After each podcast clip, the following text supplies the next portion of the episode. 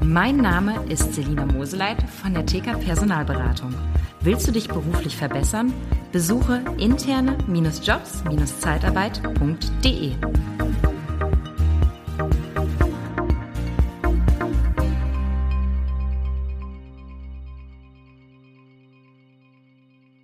Hi, gibt wieder einen neuen Podcast und das heutige Thema ist da da da da Aufmerksamkeit. Was meine ich denn damit? Erfährst du gleich. Liebe Zeitarbeit, der Podcast mit Daniel Müller.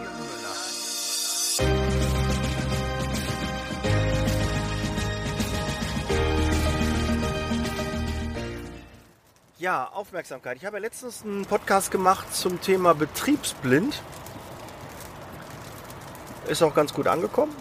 Aber jetzt wollen wir mal einen Schritt weiter gehen. Generell Aufmerksamkeit. Ja, Betriebsblindheit ist auch klar. Ne, irgendwann verliert man so den Blick auf das Wesentliche. Ne, hat so die, die Scheuklappen auf und äh, ist so im, im Tunnel. Ne, macht so 9 to 5 seine Sachen und die Prozesse laufen und dann. Aber Aufmerksamkeit ist ähnlich. Ähm, ich erlebe es immer wieder, dass wenn ein Team lange zusammen ist und auch ein gewisse Wechsel, dann hast du mal neue Mitarbeiter, da sind mal welche, ähm, die in Elternzeit, Mutterschutz gehen und äh, dann kommen die irgendwann wieder, dann musst du dafür neue Mitarbeiter, du hast eine gewisse Fluktuation und du, du hast zwar so, so ein paar Mitarbeiter im, im, im Kern, im Stamm, aber es kommen immer wieder neue dazu. Und ähm, je größer das Team wird, umso, weh, umso mehr verliert auch das Team die Aufmerksamkeit für gewisse Dinge. Ich gebe dir mal so ein paar Beispiele. Ähm, letztens habe ich mir einen Kaffee gemacht und habe festgestellt, keine Milch mehr da. Wir haben jetzt ja mehrere Etagen, mehrere Niederlassungen in, auf keiner Etage war Milch da. Die war einfach weg, leer. Und dann denke ich mir, bei so vielen Mitarbeitern, wie kann das sein? Wie geht das? Ja, oder auf einmal ist äh, kein Toilettenpapier mehr da oder äh, kein Handtuchpapier mehr oder äh, Wasser ist alle. Das sind halt Dinge, wo die Aufmerksamkeit so ein bisschen verloren geht. Und wenn du ein Team von zwei hast und dann nimmt einer die letzte Milch, dann denkt er, oh, äh, wenn ich die nicht einkaufe, der Kollege macht das nicht, dann haben wir ab morgen keine Milch mehr. Und dann ist die Verantwortung mehr da, weil wenn du einen Chef und einen Mitarbeiter hast, weiß der Chef, ich habe nicht bestellt, ich habe es nicht gewusst, also als mein Mitarbeiter nicht, habe ich direkt Ross und Reiter und weiß direkt, aha, das ist mein Mitarbeiter, meine Mitarbeiterin, die hat es nicht bestellt. Kann man sie direkt für ansprechen und drauf ansprechen und in die Verantwortung nehmen. Aber je größer das Team wird, umso mehr verschwimmt man in der, verschwindet man in der Masse. Und ja, hast du dir jetzt die Milch rausgenommen? Nee, war ich nicht. Ja? Und die Verantwortung sinkt. Man denkt, naja, bin ich nicht verantwortlich, da macht schon irgendjemand.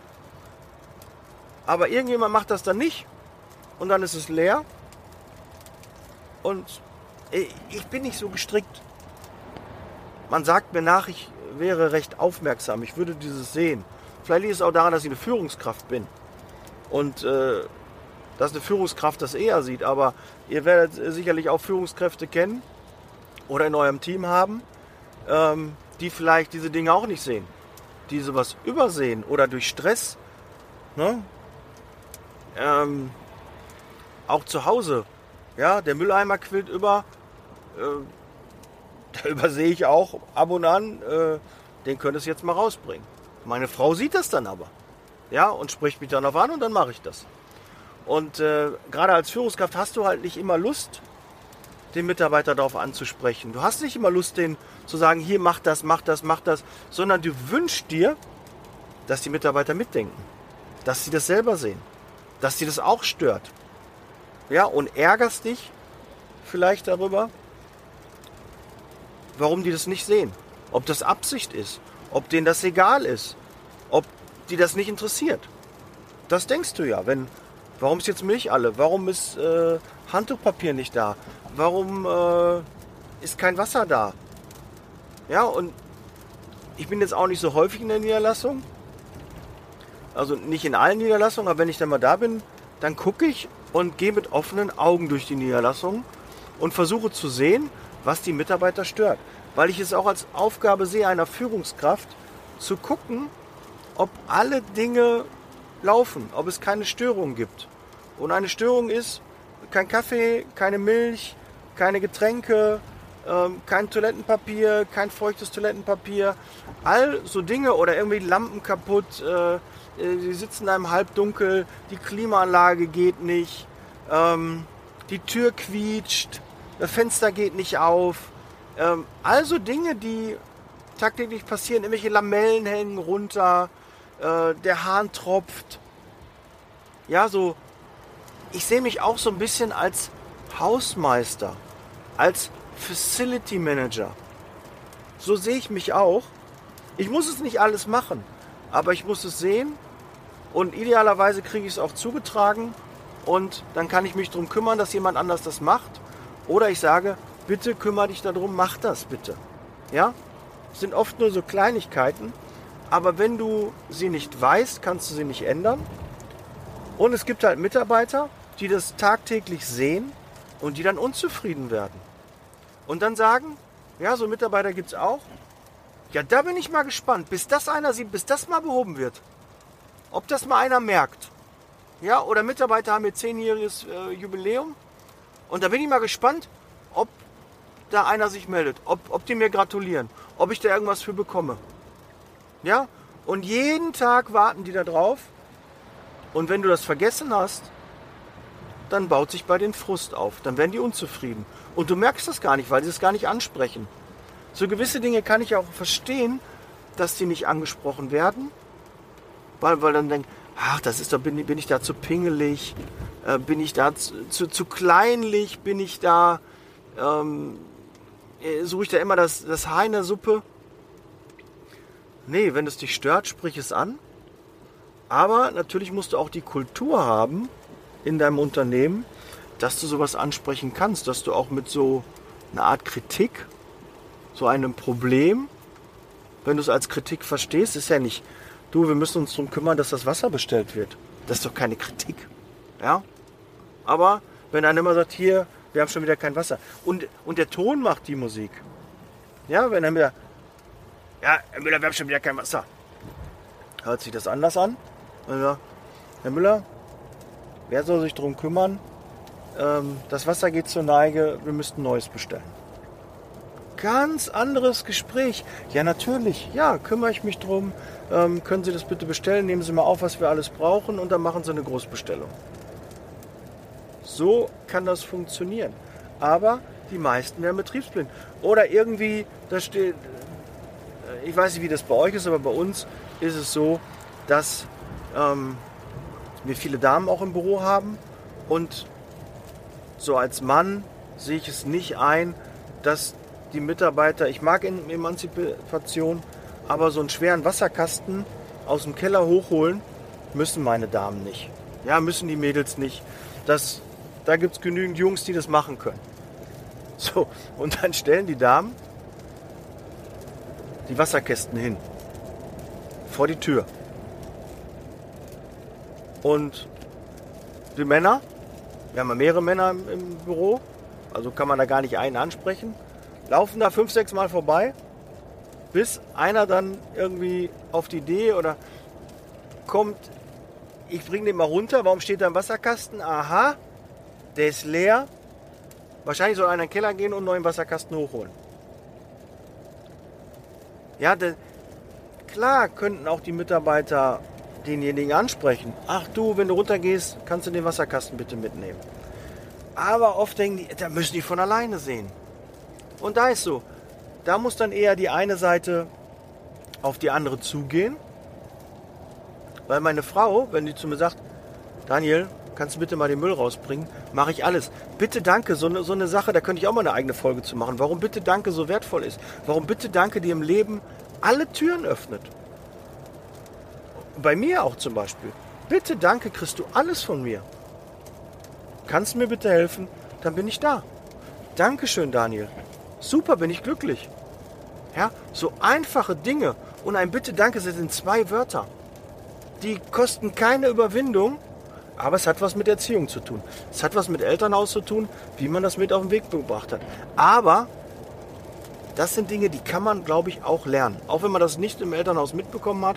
Aber jetzt hört, du bitte danke, das sind zwei wichtige Worte, die könnte ich doch mal in meinem täglichen Arbeitsleben, in meinem generellen Leben einbauen.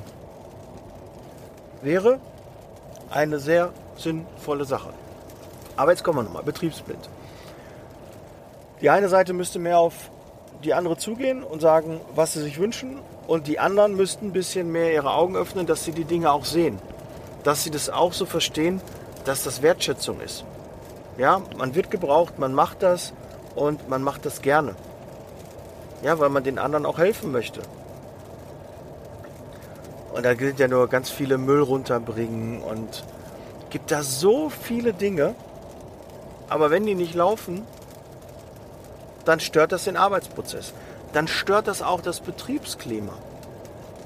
Und wie ich schon gerade sagte, wenn ein Zehnjähriges und gab es keine, ähm, keine Danksagung, keine Gratulation oder keiner hat es mitbekommen, dann sind das so Dinge, die langsam unter, unterschwellig gären und irgendwann kommen dann noch mehrere Dinge dazu und dann bringt es das Fass zum Überlaufen.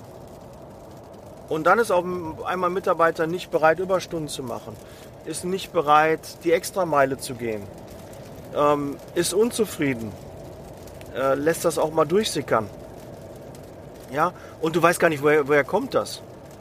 Deshalb sprich viel mit deinen Mitarbeitern, hab eine Kultur, dass jeder jedem was sagen kann und dass du auch die Mitarbeiter dazu animierst, motivierst, ihren Mund aufzumachen und zu sagen, wenn die was stört. Und dann ist es eigentlich nicht schwierig, ob du eine Niederlassung mit 10 Mitarbeitern hast, ob du eine Firma mit 100 Mitarbeitern hast oder mit 1000 Mitarbeitern hast. Wenn du diese Kultur lebst, dann läuft das. Dann funktioniert das. Aber du musst damit anfangen. Und du musst es auch vorleben.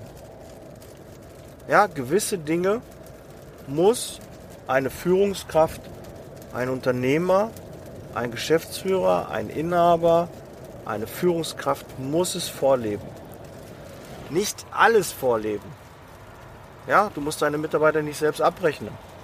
Ja, du musst nicht äh, einen Abschlag auszahlen, damit du da irgendwie die Anerkennung der Mitarbeiter hast. Aber gewisse Dinge solltest du schon vorleben und dann wirst du überrascht sein, wie deine Mitarbeiter das auch übernehmen. Das ist ja wie bei der Erziehung. Eigentlich ist Erziehung ganz leicht. Lebe deinen Kindern das vor, was du erwartest, und dann übernehmen die das einfach. Das ist eigentlich Erziehung. Aber Kinder zeigen oft einem auch, dass man auch so ein paar Fehler hat. So ein paar Dinge nicht richtig macht nicht richtig sagt, sich nicht richtig verhält. Und die Kinder sind dafür ein guter Spiegel. Ne, meine Tochter letzte, aber Papa machst du doch auch. Und ich so, äh, ja, äh, stimmt. Da hast recht. Ja, und wenn mich das stört, dann muss ich es abstellen. Weil ansonsten bin ich ein Vorbild. Ich zeige das meinen Mitarbeitern und dann übernehmen die das. So ist ideale Führung. Und wenn du dich wenn du so gewisse Routinen und Prozesse sich einschleifen, die auch positiv sind, dann fallen die dir auch nicht mehr schwer. Und du kannst auch every day is day one, du kannst jeden Tag damit anfangen und neue Prozesse in deinem Unternehmen etablieren, integrieren und dann läuft das auch. Glaub mir. Ja, und dann hast du auch große Teams im Griff und nicht nur kleine und hast nicht Angst irgendwie, oh, irgendwie entgleitet mir das. Das kann man jederzeit wieder zurückholen und das funktioniert. Ja, das sind alles Dinge, die wir auch in der Mastermind immer besprechen. Und äh, ich bin da immer sehr dankbar für den, für den Input und für den Austausch. Ähm, eine sehr, sehr offene Runde. Und du weißt, die neue Mastermind startet in Kürze. Es sind noch Plätze frei, melde dich an. Ich freue mich auf den Austausch. Guck, ob die Mastermind zu dir passt, ob ähm, du zur Mastermind passt. Lass uns da einmal sprechen.